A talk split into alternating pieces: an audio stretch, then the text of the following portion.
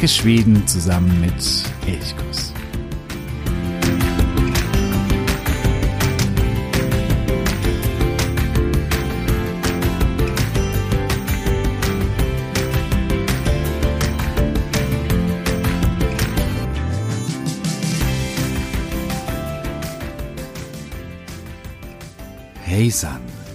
Wünsche dir einen wunderschönen guten Morgen. Hoffe, dass du gut in den Sonntag gestartet bist, wenn du diese Ausgabe am Sonntag anhörst. Dann, wenn sie erscheint oder wann auch immer du sie gern anhörst. Ich hoffe, es geht dir gut. Ich hoffe, du hast schöne erste Frühlingstage, auch wenn gerade gar nicht weit von uns entfernt ein großer Krieg herrscht der Krieg Russlands oder beziehungsweise Putins gegen die Ukraine. Und anlässlich dieses Krieges habe ich ja, das habe ich in der letzten Episode erklärt, die Folge über die schwedische Schule etwas nach hinten geschoben und habe mich erstmal dem großen nordischen Krieg, der von 1700 bis 1721 herrschte, gewidmet.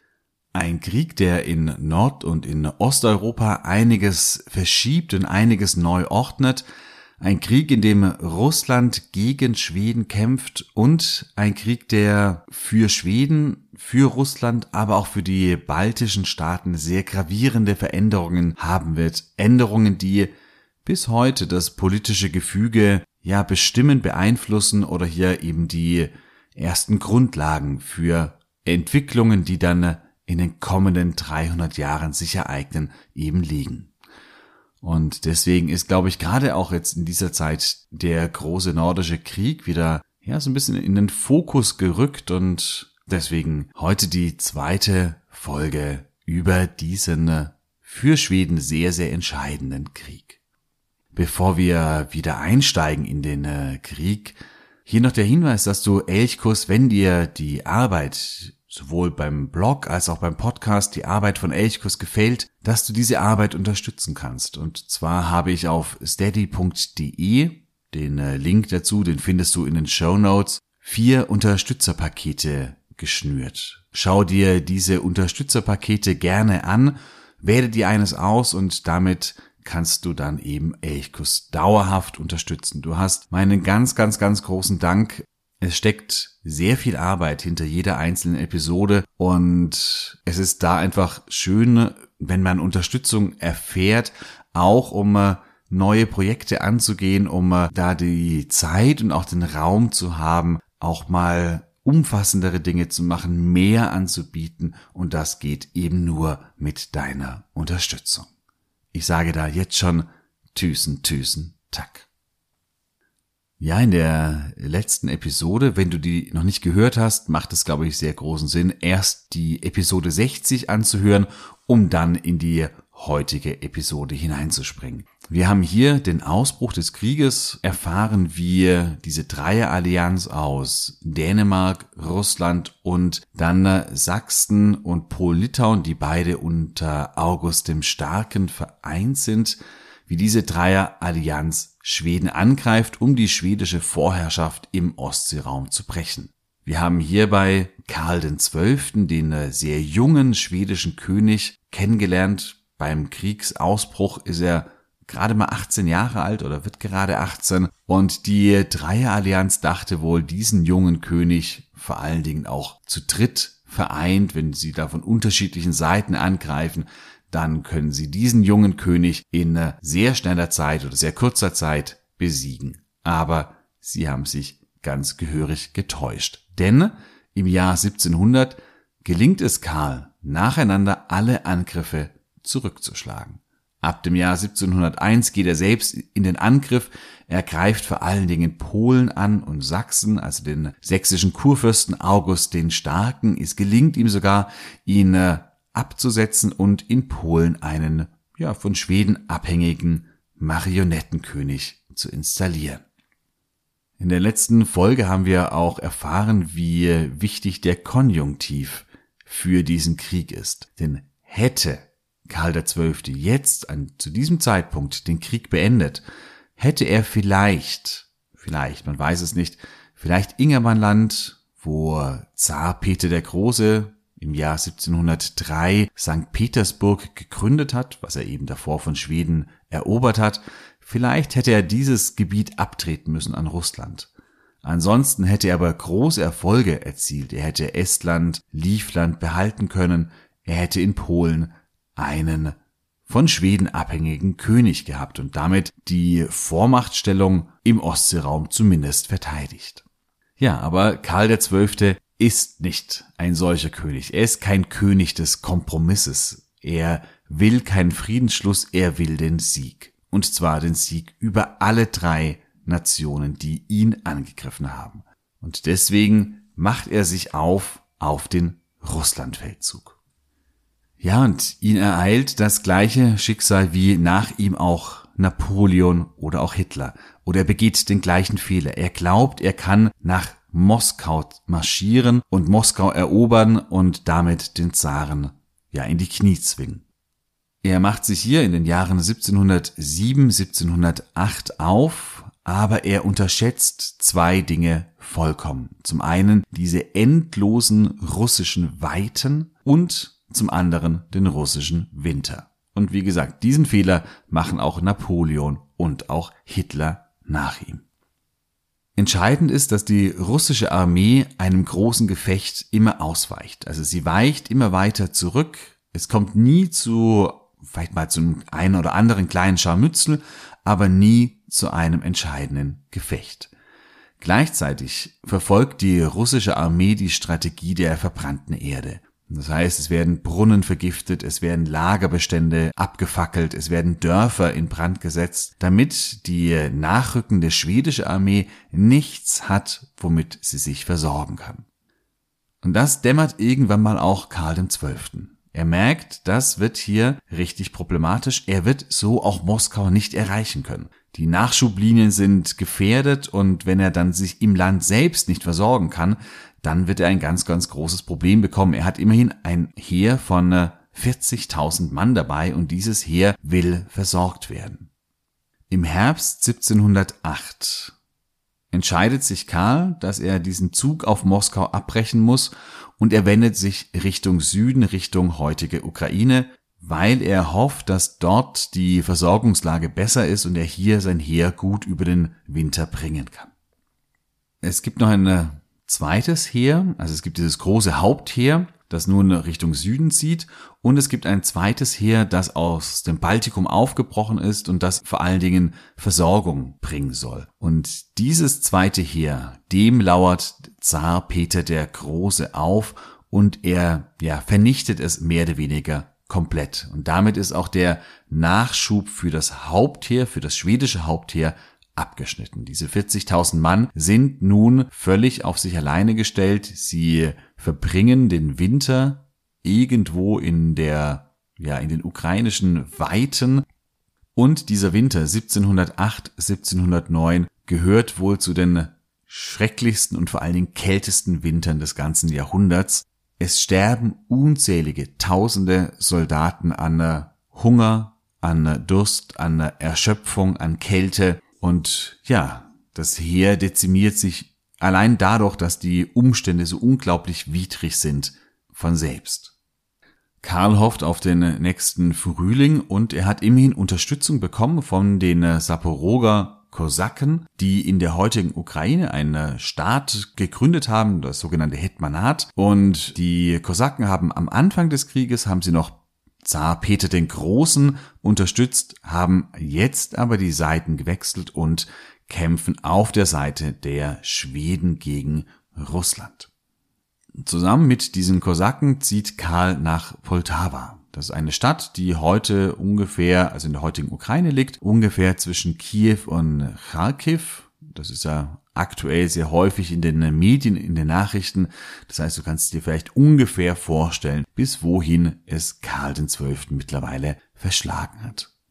Poltava ist eine kleine Stadt, ähm, nichts Besonderes, strategisch aber durchaus nicht ganz unwichtig und vor allen Dingen eine ja ein Versorgungszentrum. Hier lagern große Bestände an Nahrung und auch an Schießpulver. Und an beiden mangelt es Karl. Das heißt, er hat durchaus ein großes Interesse, dass er diese Stadt erobert. Er hofft auf eine schnelle Belagerung und auf eine schnelle Kapitulation. So kommt es aber nicht.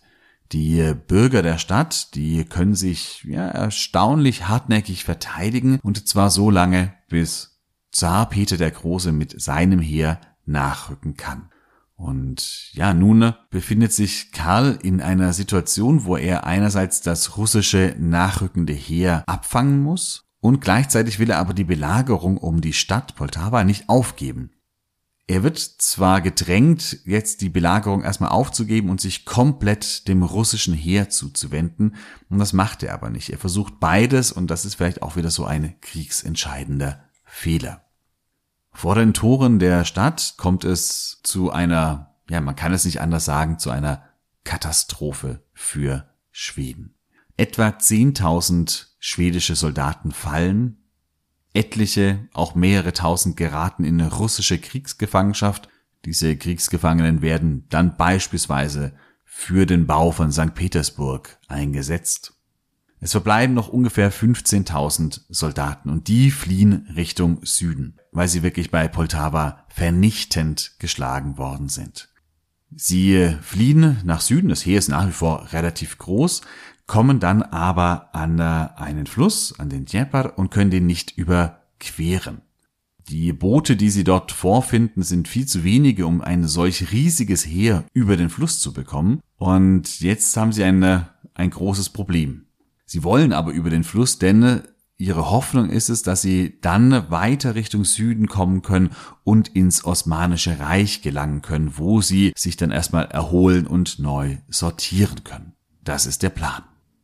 Die Schweden und die Kosaken entscheiden, dass der König, also Karl XII., über den Fluss übersetzen wird, zusammen mit den Verwundeten, die schnell weggebracht werden müssen, ein paar hundert schwedischen Soldaten und ungefähr 2000 Kosaken. Das restliche Heer soll wieder flussaufwärts ziehen, bis es an eine Furt kommt oder eine Furt findet, wo es dann dort den Fluss überqueren kann. So wird es gemacht. Die Auserwählten quasi können den Fluss überqueren. Das Heer unter der Führung von äh, General Levenhaupt, das quasi den Fluss entlang wieder zurückgehen soll, will am nächsten Morgen aufbrechen, aber dazu kommt es schon gar nicht mehr, denn am nächsten Morgen werden sie von russischen Dragonern überfallen, also russischen Reitern. Der General, er versucht gar nicht erst zu kämpfen. Die Moral in der Truppe ist mittlerweile so schlecht und so ja miserabel, die Verpflegung ist miserabel und er leitet sofort Verhandlungen ein und ja, kapituliert schließlich. Damit ist das große Heer, mit dem Karl XII. nach Russland aufgebrochen ist, mehr oder weniger komplett aufgelöst viele eben bei der Schlacht bei Poltawa gefallen und jetzt viele, viele, viele tausend, die nun in russische Kriegsgefangenschaft geraten. Darunter auch eben ganz wichtige Männer, also Generäle, Oberste, also Adlige, die meistens nach Russland gebracht werden, die dort eine relativ angenehme Kriegsgefangenschaft erleben, ganz anders eben die einfachen Soldaten, die häufig zu körperlich unglaublich harte Arbeit verpflichtet werden, beispielsweise in St. Petersburg, wo viele dann auch den Tod finden. Ja, Karl und sein verbliebener Trupp, die können sich an den Fluss Bug retten. Der Fluss Bug ist damals der Grenzfluss zwischen eben diesem äh, Kosakenbereich und eben dem Osmanischen Reich. Sie werden dort aber zwei Tage lang aufgehalten, bis die osmanischen Truppen quasi die Erlaubnis bekommen haben, dass das schwedische Heer auch tatsächlich ins Osmanische Reich einmarschieren oder hineinreiten kann. Zwei Tage werden sie hier aufgehalten für die Nachhut. 600 Mann starke Nachhut für die sind diese zwei Tage dann zu viel. Denn als die Schweden und die Kosaken endlich die Erlaubnis bekommen, über den Fluss hinüberzukommen und die ersten eben schon hinüberfahren auf Booten, kommen russische Reiter, die den Schweden hinterhergesetzt sind, hinterher und ja, sie machen die schwedische Nachhut ungefähr 600 Mann einfach komplett nieder. Karl XII., er schafft es ins Osmanische Reich und ja, er befindet sich jetzt weit ab von seiner Heimat, weit ab von den eigentlichen Kampfgebieten, zum Beispiel in Polen, im äh, Baltikum, im Exil im Osmanischen Reich und er kann hier eigentlich relativ wenig machen. Er bekommt äh, einen Ort zugewiesen, an dem er sich aufhalten kann. Dort richtet er einen kleinen ja, Mini-Hof ein. Hatte noch ein paar Mannen um sich herum, aber das sind insgesamt sehr, sehr wenige und ja, und seine Macht, sein Einfluss, die sind sehr begrenzt. Er versucht hier im Exil immer wieder den äh, Sultan des Osmanischen Reiches in einen Krieg gegen äh, Russland hinein zu manövrieren oder zu überreden, aber das gelingt ihm äh, zumindest nur zum Teil. Dieser Russlandfeldzug, der ist die Kriegswende überhaupt. Also das Scheitern des Russlandfeldzuges. Davor war Schweden eigentlich, ja, die siegreiche Seite. Karl XII. bestimmte das Kampf- und das Kriegsgeschehen und er konnte die anderen so ein bisschen vor sich hertreiben. Jetzt verliert er komplett die Initiative wie gesagt, er sitzt ja auch viele tausende Kilometer vom eigentlichen Kampfgeschehen entfernt im Exil. Die früheren Kriegsmächte Dänemark, Russland und Sachsen erneuern ihre Allianz. Der sächsische Kurfürst August der Starke kündigt den Frieden von Altranstedt sofort wieder auf, tritt wieder in den Krieg ein und ja, russische Truppen marschieren in Polen ein und die wenigen schwedischen, die sich zu diesem Zeitpunkt in Polen befinden, die müssen sich nach Vorpommern, also in die schon älteren schwedischen Besitzungen rund um äh, Stralsund oder auch nach Stettin dorthin zurückziehen. Der polnische Marionettenkönig Stanislaw Leszczynski, er flieht nach Stockholm und ja, daran sieht man, all das, was in den Jahren davor von Karl XII. errungen wurde, das fällt ganz, ganz schnell wie so ein Kartenhaus in sich zusammen. Dennoch lehnt er im Exil im Osmanischen Reich nach wie vor Friedensverhandlungen ab. Und das, ja, sagt vielleicht einiges über diesen König aus.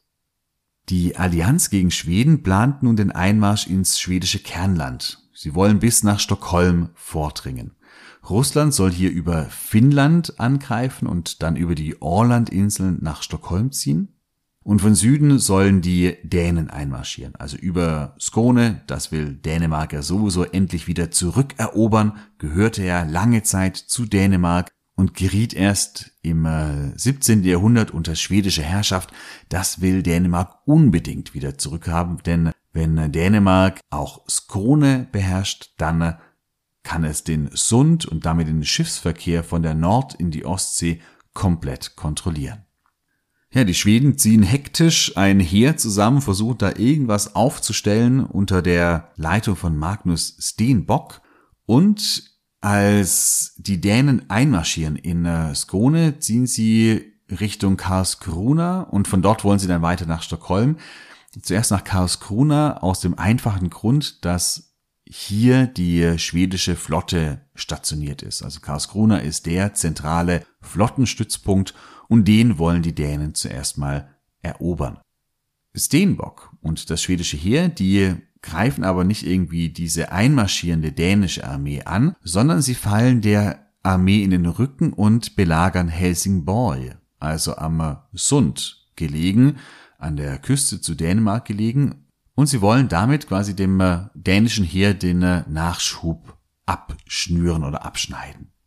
Die Belagerung ist im großen Teil erfolgreich. Also wir befinden uns jetzt hier im Jahr 1710 und die Dänen müssen sich wieder ins dänische Kernland zurückziehen. Also dieser Einmarsch in Südschweden, der ist damit gescheitert. Ganz anders sieht es aber im Nordosten aus. Dort, wo die Russen unter Zar Peter dem Großen quasi die Ostflanke Richtung Schweden aufmachen sollen. Riga die damals größte schwedische Stadt wird erobert. Im Handstreich gelingt es auch Zar Peter den Großen Estland und Livland zu erobern. Die letzten Festungen fallen, auch die letzten Festungen in Ingermannland, die noch von Schweden gehalten worden sind. Und damit ist eigentlich das gesamte Baltikum und eben Ingermannland, also wo heute auch St. Petersburg liegt, in äh, russischer Hand und zwar relativ fest in russischer Hand. Zar Peter I. ernennt St. Petersburg zu seiner neuen Hauptstadt und er legt ein massives Flottenbauprogramm auf. Nach wie vor ist die schwedische Flotte die dominierende Seemacht in der Ostsee und der Zar möchte genau da ansetzen. Er möchte diese Seemacht oder die Vormachtstellung der Schweden auch in der Ostsee brechen. Bevor er aber weiter Finnland angreifen kann, wird er vom Osmanischen Reich abgelenkt, denn das Osmanische Reich erklärt tatsächlich, man weiß nicht ganz genau, wie groß der Einfluss von Karl XII. im Exil ist, aber das Osmanische Reich erklärt tatsächlich Russland den Krieg. Peter der Erste, also Peter der Große, erleidet sogar eine Niederlage gegen das Osmanische Reich, aber es gelingt ihm sehr, sehr schnell, einen Friedensschluss zu schließen und kann sich dann damit wieder der Ostsee zuwenden. In der weiteren Zeit versucht Karl XII. immer wieder den Sultan des Osmanischen Reiches für einen neuen Krieg irgendwie zu begeistern, aber das gelingt ihm eben nicht mehr und ja, Peter der Große kann nun voll seinen Fokus auf die Ostsee und hier zunächst einmal auf Finnland legen. Ja, Finnland wird Opfer des Krieges. In den Jahren 1713 und 1714 greift Russland Finnland an. Dabei vor allen Dingen mit Hilfe der inzwischen hochgerüsteten Flotte, die ziehen an der Südküste und dann eben auch im botnischen Meerbusen Richtung Norden an der finnischen Küste entlang, verwüsten die Städte dort und die Küste die schwedische Gegenwehr ist nicht allzu groß. Es gibt am 2. März 1714 eine Schlacht, in der schwedische und russische Truppen in der Nähe von Vasa in Österbotten aufeinandertreffen. Das ist die Schlacht bei Stursyro. Hier verlieren die Schweden und damit verlieren sie eigentlich auch die gesamte Kontrolle über Finnland. Finnland wird nun bis zum Kriegsende unter russischer Kontrolle bleiben.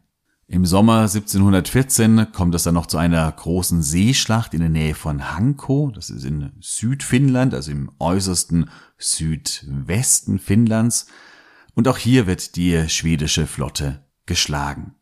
Damit befindet sich Schweden eigentlich vollkommen in der Defensive. Jetzt scheint alles möglich zu sein. Sogar ein Angriff eben auf Stockholm bis hinein ins schwedische Kernland. Die Vormachtstellung der schwedischen Flotte ist gebrochen. Die russische Flotte kann nun eigentlich relativ ungehindert, zumindest in diesem nördlichen Teil der Ostsee, agieren. Im südlichen Teil, also zwischen dem heutigen Deutschland, Dänemark und Südschweden, dort ist nach wie vor die schwedische Flotte relativ stark, aber im gesamten nördlichen Bereich, dort dominieren nun die Russen. Und diese russischen Flotte, ja, sie kann nun eigentlich an der Küste entlang segeln und eine Stadt nach der anderen in Brand setzen. Erstes Opfer ist Ymeo, das noch im Herbst 1714 angegriffen, beschossen und niedergebrannt wird. Ein Schicksal, das in den kommenden Jahren auch noch viele weitere schwedische Küstenstädte erleben oder erleiden müssen. In dieser Zeit, während in Finnland der Krieg tobt müssen sich auch die schwedischen Besitzungen im Heiligen Römischen Reich mehrere Angriffe erwehren. Hier agieren Dänemark, Russland und Sachsen gemeinsam, also hier kämpfen sie wirklich mit gemeinsamen Truppen. Das kommt ansonsten im Krieg eigentlich relativ selten vor, obwohl sie ja verbündet sind. Es gelingt ihnen aber trotzdem nicht, zunächst einmal die sehr, sehr stark befestigten Städte Stralsund, Stettin und Wismar zu erobern. Also alle drei Städte gehören ja zum schwedischen Reich dazu. Bremen-Werden hingegen wird relativ zügig erobert.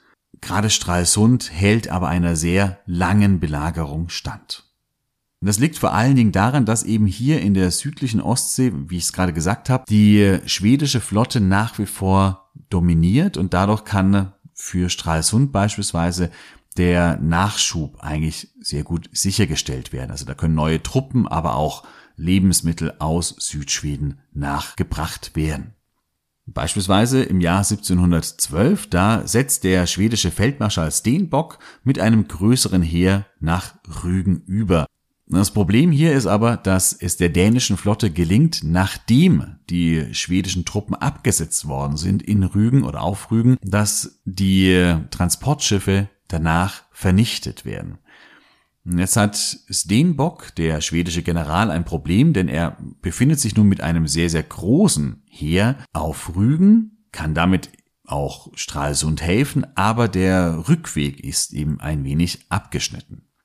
Das Heer zieht nach Stralsund, wo dadurch auch die, eben die erneute Belagerung abgebrochen werden muss. Also es gelingt eben Steenbock Stralsund wirklich zu helfen. Die Stadt kann jetzt aber ein so großes Heer nicht äh, dauerhaft verpflegen oder dafür aufkommen. Das funktioniert einfach nicht. Hm, jetzt ist für Steenbock so ein bisschen die Frage, wohin wendet er sich eigentlich? Und er zieht daraufhin nach Holstein. Zunächst gelingt es ihm bei Gadebusch die Dänen und die Sachsen sehr, sehr deutlich zu schlagen. Er lässt daraufhin Altona, also bei Hamburg, niederbrennen, muss sich dann aber bei Tönning geschlagen geben. Also auch dieses schwedische hier, ja, gerät in die Defensive und dann eben auch in die Niederlage. Hinzu kommt nun noch, dass auch noch Hannover und Hannover, da ist der englische König involviert oder der englische König ist auch Herrscher von Hannover und auch Preußen unter König Friedrich Wilhelm I. Auch die greifen nun in den Krieg gegen Schweden ein. Die Lage für Schweden wird dadurch immer prekärer. 1714 ist eigentlich ganz schwedisch Vorpommern besetzt, nur Stralsund und Wismar, die halten sich noch die beiden Städte. Ja, und jetzt ist der richtige Zeitpunkt, um mal den Blick wieder Richtung Südosten zu wenden. Denn hier befindet sich Karl XII. ja noch immer im Osmanischen Reich im Exil, aber er kann überhaupt nichts mehr ausrichten. All seine Bemühungen, irgendwie den äh, Sultan zu einem Krieg gegen Russland zu bewegen, die scheitern immer mehr und ja, Karl XII., er will wieder zurück. Und was jetzt kommt, ist wirklich, ja, eine Legende. Es ist legendär.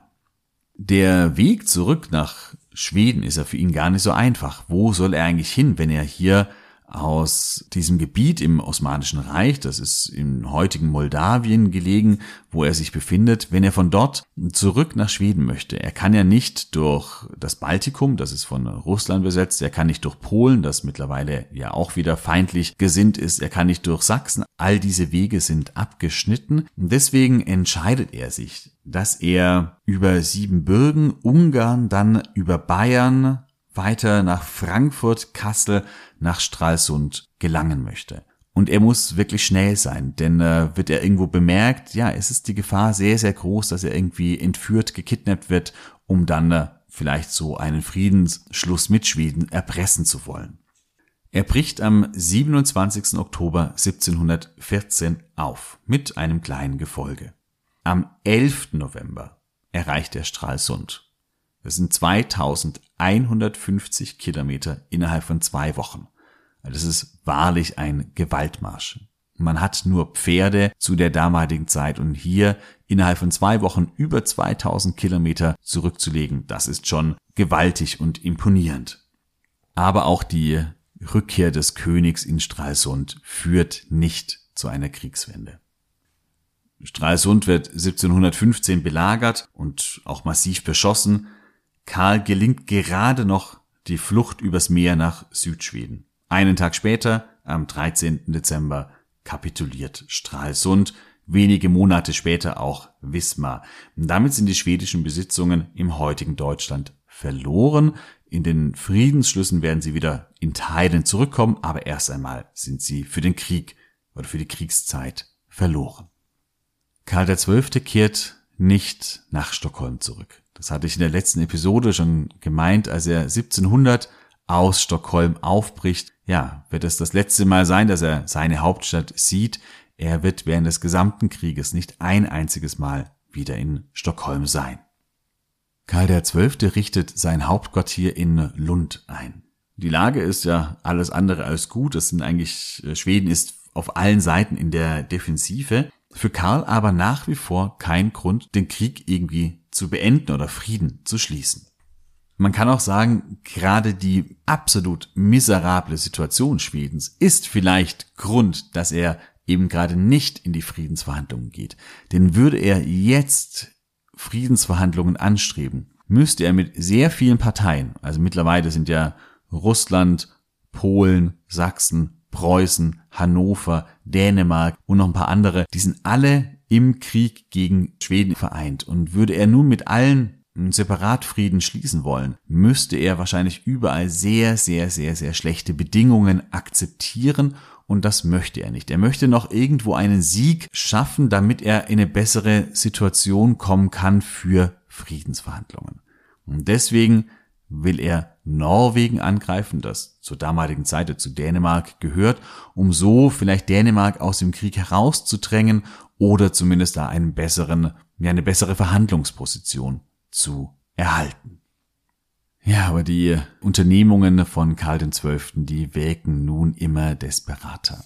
Er zieht zwar durchaus ein relativ großes Heer nochmal zusammen, das gelingt ihm, marschiert 1716 auch gegen Norwegen, aber der Einmarsch schon äh, ja scheitert am massiven Widerstand der Norweger und auch daran, dass der Nachschub nicht ordentlich organisiert ist und das Heer nicht gut versorgt werden kann. Also auch das scheitert. Indes gibt es aber eine Hoffnung, dass sich die schwedische Position vielleicht doch noch verbessern könnte. Denn die äh, Kriegsallianz gegen Schweden die beginnt zu bröckeln. Es sind vor allen Dingen die großen Seemächte, die Niederlande, vor allen Dingen aber England und auch Dänemark, die schließen sich irgendwie zusammen und die erkennen auch die schwedische Vormachtstellung in der Ostsee. Die bröckelt zwar deutlich und massiv, aber dafür steigt Russland zur neuen Vormacht in der Ostsee auf. Und das können die alten Seemächte, Niederlande, England, nicht hinnehmen und nicht akzeptieren. Und auch Dänemark hat damit zunehmend ein Problem. Auf der anderen Seite befindet sich Preußen, das sich immer stärker an Russland anbindet und so zerfällt die Allianz so ein bisschen in zwei Blöcke. Karl XII. versucht das auszunutzen, er verhandelt mit beiden Seiten separat und ja, will vielleicht einen Frieden schließen, zumindest mit der einen Seite vielleicht, um dann gegen die andere ziehen zu können. Wie ernsthaft all diese Bemühungen sind, das wissen wir nicht. Wenn wir Karl XII. kennen oder so wie wir ihn kennen, wissen wir auch, dass er eigentlich kein Mensch des Friedensschlusses und des Kompromisses ist. Aber ja, das weiß man einfach nicht. Es könnte nämlich auch sein, dass er einfach nur Zeit gewinnen will, um ein neues Heer zusammenzuziehen um dann eben erneut gegen Norwegen ziehen zu können. Denn das ist das nächste, was er tut. Mit 40.000 Mann greift er erneut Norwegen an. Es gibt eine kleinere Armee, die im Norden Richtung Trondheim zieht, während Karl XII. mit der Hauptarmee im Süden angreift und er will nach Christiania, das heutige Oslo, kommen. Soweit schafft er es aber gar nicht, denn unterwegs belagert er die Festung Fredriksten bei Halden. Das liegt an der heutigen, auch an der heutigen Grenze zwischen Schweden und Norwegen. Eine massive Festung, die auch heute noch besichtigt werden kann. Diese Belagerung zieht sich massiv in die Länge. Sie könnte aber erfolgreich werden, zumindest gibt es gewisse Anzeichen dafür, dass der Widerstand einfach schwindet, aber es kommt nicht mehr so weit. Denn am 30. Äh, November 1718. Da ereignet sich ein Ereignis, das dann für den Krieg oder für den Kriegsausgang absolut entscheidend ist. Karl der Zwölfte nähert sich der belagerten Festung etwas zu sehr und zwar so, dass er in die Reichweite der Schützen gelangt. Es kracht ein Schuss und Karl stürzt tödlich getroffen zusammen. Eine Kugel, das wird man später dann, als man die Leiche genauer untersucht, auch feststellen, durchschlägt beide Schläfen. Karl ist wahrscheinlich sofort tot. Der König, der sich 18 Jahre, seine insgesamt 21 Jahre langen Regierungszeit im Krieg befand, der findet nun auch den Tod auf dem Schlachtfeld, was in irgendeiner Weise auch konsequent ist. Er stirbt mit gerade einmal 36 Jahren und kinderlos.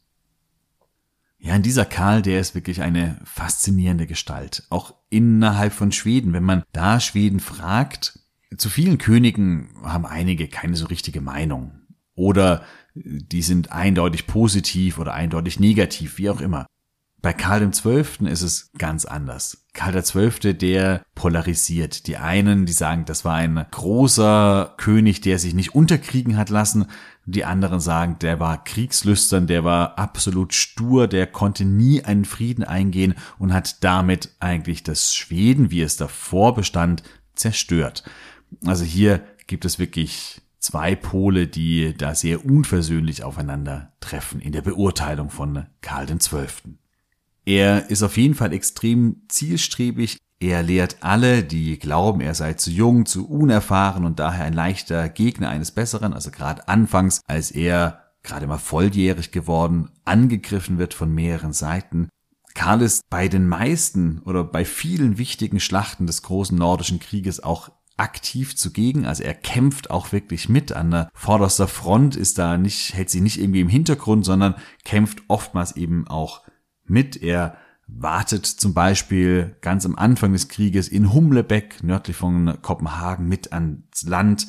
Er war beim großen Sieg der Schweden über die Russen bei Narva mit dabei, aber auch bei der katastrophalen Niederlage bei Poltava gegen die Russen. Auch hier war er mit dabei. Er befand sich über Jahre im Exil des Osmanischen Reiches. Ihm gelang in einem abenteuerlichen Gewaltritt die Rückkehr zu seinen Truppen. Oft war er siegreich, aber er führte Schweden eben auch in große Niederlagen, da eben nicht gewillt war, ernsthafte Friedensverhandlungen einzugehen.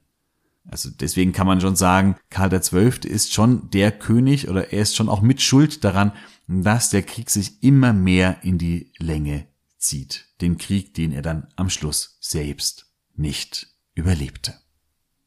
Als er stirbt, wird die Belagerung der Festung Friedrichsthal abgebrochen.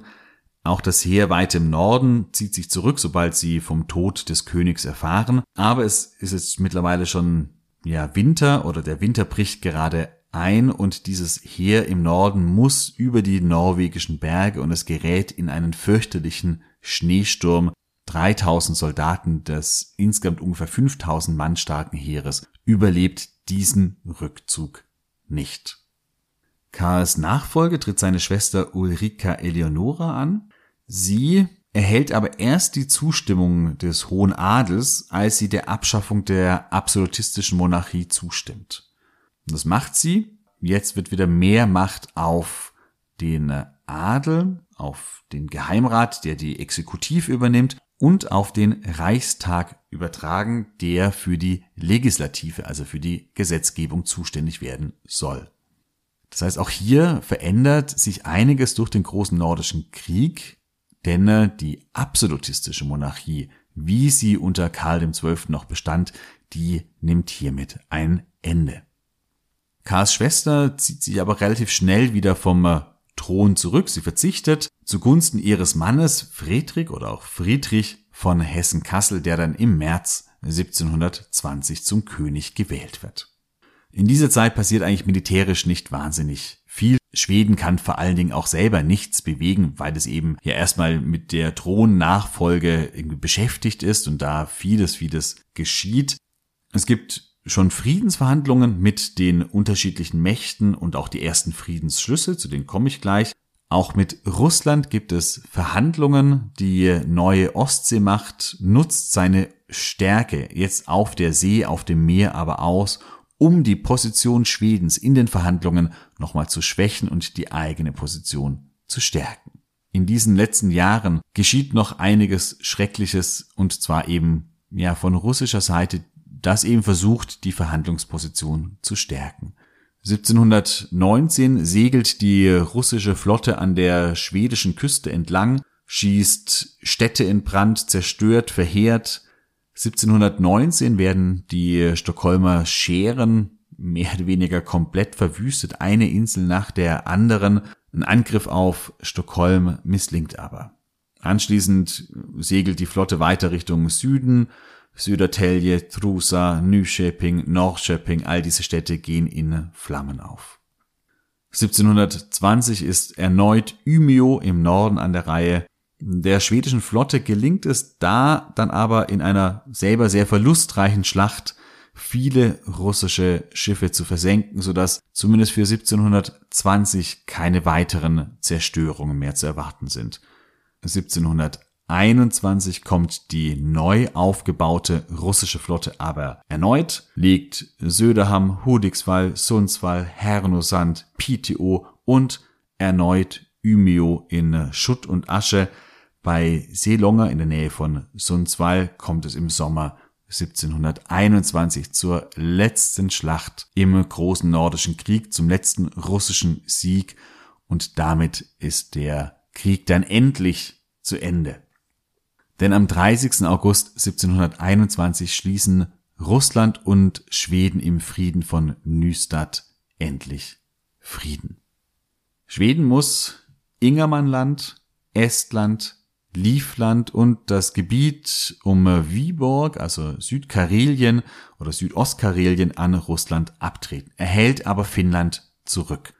Aber trotzdem gehen die baltischen Staaten für immer für Schweden verloren. Und für die baltischen Staaten beginnt nun diese Zeit unter russischer Herrschaft. Es gibt in den nächsten 300 Jahren immer mal wieder Phasen, wo sie auch selbstständig, eigenständig sind. Aber der Kampf gegen die russische Vorherrschaft oder dann später die sowjetische Vorherrschaft, der wird das Baltikum nun lange, lange prägen. Schweden muss in zuvor geschlossenen Friedensverträgen eben schon Bremen-Werden abtreten. An Hannover geht das und das südliche Vorpommern geht an Preußen. Wismar, Rügen und das Gebiet um Stralsund, das verbleibt aber alles bei Schweden. Das erhält es wieder zurück. Das heißt, auch diese Gebiete bleiben noch ein bisschen in schwedischer Hand. Schweden verliert damit seinen Status als Großmacht. Die neue Kraft im Ostseeraum ist ganz klar Russland. Der sächsische Fürst August kann zwar wieder die polnische Krone sich aufs Haupt setzen, also er kann sich hier wieder neu installieren. Das ist für ihn persönlich ein großer Sieg.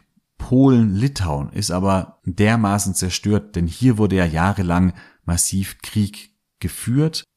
Polen gerät auch immer mehr in russische Abhängigkeit ist deswegen keine wichtige Macht mehr im Ostseeraum. Eine wichtige Macht wird Preußen, das sich lange Zeit so ein bisschen rausgehalten hat und erst am Kriegsende dann eingetreten ist und auch einige Gebietsgewinne feiern konnte. Ja, und so ordnet der große nordische Krieg den Ostseeraum neu zugunsten Russlands, zu Ungunsten Schwedens. Für Schweden ist der Krieg aber nicht nur deswegen eine Katastrophe.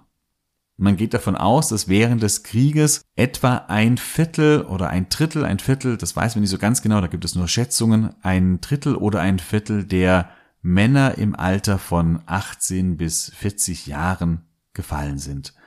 Es kommen nun auf fünf Frauen nur noch drei Männer. Das heißt, Schweden erleidet einen großen, großen Aderlass. Noch schlimmer, ist es in Finnland. Hier sterben ungefähr 16 Prozent der gesamten Bevölkerung. Für Finnland beginnt mit dem großen nordischen Krieg ohnehin eine sehr, sehr wechselvolle Geschichte. Es verbleibt noch ungefähr 90 Jahre bei Schweden, wird dann aber doch von Russland einverleibt. 1917, in den äh, ja, Wirren des Ersten Weltkrieges, kann es sich dann unabhängig erklären, wird während des Zweiten Weltkrieges im sogenannten Winterkrieg erneut von der Sowjetunion angegriffen und muss dabei Karelien, komplett Karelien abtreten. Also gerade für Finnland beginnt im äh, Zusammenhang mit Russland eine sehr, sehr wechselvolle Geschichte, die immer wieder auch davon geprägt ist, dass man äh, ja von Osten so ein bisschen bedroht wird, dass hier Gebiete abgenommen werden, dass Angriffe gestartet werden. Und deswegen ist natürlich die Angst in Finnland vor einer erneuten Aggression durchaus da. Und ja, man merkt, dass eben das Finnland sich lange Zeit militärisch neutral gehalten hat und da eigentlich auch ganz gut damit gefahren ist, dass hier die Stimmung ganz aktuell angesichts von Putins Angriffskrieg gegen die Ukraine die Stimmung aber ja sich verändert und mittlerweile eine Mehrheit für den NATO-Beitritt ist, denn man will hier nicht ja schutzlos einer möglichen russischen Aggression ausgeliefert sein. Ich denke mal, so weit wird es nicht kommen. Finnland ist ja auch immerhin Mitglied in der Europäischen Union und wir können nur hoffen, dass Putin es nicht wagt, eine Mitgliedsland der EU anzugreifen, aber man weiß es natürlich nicht. Ja, das war dieser für den Norden sehr, sehr wichtige Krieg, der große nordische Krieg von 1700 bis 1721. Ein Krieg, der Fides neu ordnet und der Schwedens Rolle als führende Macht im Norden beendet und vor allen Dingen auch die Zeit als europäische Großmacht beendet. Für Schweden ist es, glaube ich, aber nicht nur von äh, Nachteil, denn wenn man sich so ein bisschen an der Peripherie befindet, weit im Norden eher eine unwichtigere Rolle spielt, dann äh, kann man auch, und das zeigt dann die spätere Geschichte, manchmal eben auch sich aus einigen Konflikten heraushalten und das hat ja auch Vorteile. Ich wünsche dir eine wunderschöne Woche. Würde mich freuen, wenn du auch in der nächsten Woche wieder dabei bist. Da wird es dann aber wirklich um die schwedische Schule gehen. Bis dahin, ha det så bra.